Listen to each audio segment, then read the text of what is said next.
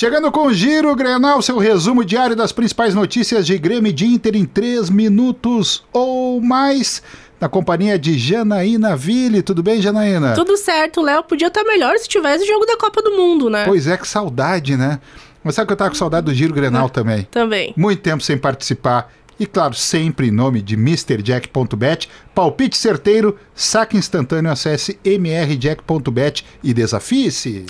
Hoje, quarta-feira, 7 de dezembro de 2022, começamos pelo Inter, que se reapresenta para a pré-temporada na próxima quarta-feira, dia 14, e por enquanto Tyson e Edenilson estarão com o restante do elenco. Isso não quer dizer que eles vão continuar no Beira Rio em 2023. O camisa 7 já pode assinar um pré-contrato com outro clube. Enquanto passa férias em Pelotas, sua cidade natal, ele aguarda o contato da direção colorada. Já o volante Edenilson vive outra perspectiva. O camisa 8 entende que seu ciclo no clube encerrou após seis temporadas consecutivas. Com mais dois anos de contrato, o atleta segue nos planos do Atlético Mineiro que agora é treinado por Eduardo Cudê e também do Santos, que terá Odair Helman como técnico na temporada. Contudo, o Inter não irá facilitar a saída de Edenilson. E olha só, Léo, o Grêmio tem o primeiro reforço para a temporada. Hum. Trata-se de PP, volante que estava no Cuiabá desde a temporada de 2021. O jogador de 24 anos assinou um contrato por três anos com o clube gaúcho. No último Brasileirão, PP fez 30 jogos e marcou um gol. Bom jogador. PP. O Grêmio também tem uma novidade na comissão técnica para 2023.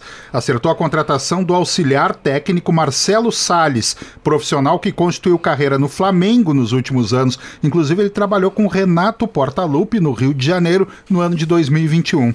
E antes de ter uma definição sobre a renovação de Walter Kahneman, o Grêmio já procurou o Huracan da Argentina para demonstrar interesse por Lucas Meroja. O zagueiro de 27 anos tem vínculo até metade de 2023. Para retirar o jogador do Huracan, será necessária uma compensação financeira. Os valores exigidos pelo clube argentino não foram divulgados. Siga o Giro Grenal na sua plataforma de áudio preferida, deixe sua avaliação e ative o sininho para receber uma notificação sempre que um episódio novo estiver no ar. Produção da Janaína Ville, técnica edição de áudio Douglas Weber. Fica a dica, nos siga lá nas redes sociais no arroba esportesgzh.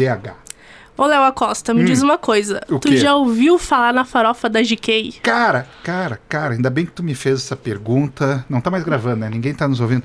O que que é farofa da GK, que é o que eu mais ouço falar mais...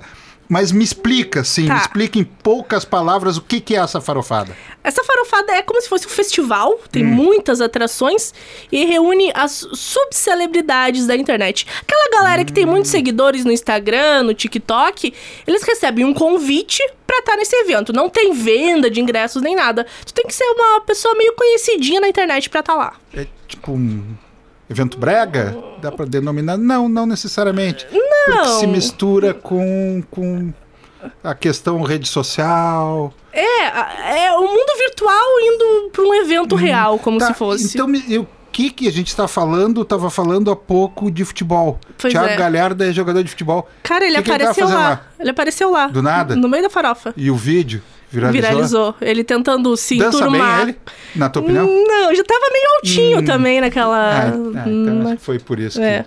não aceitaram ele. no Mas tava lá, viralizou.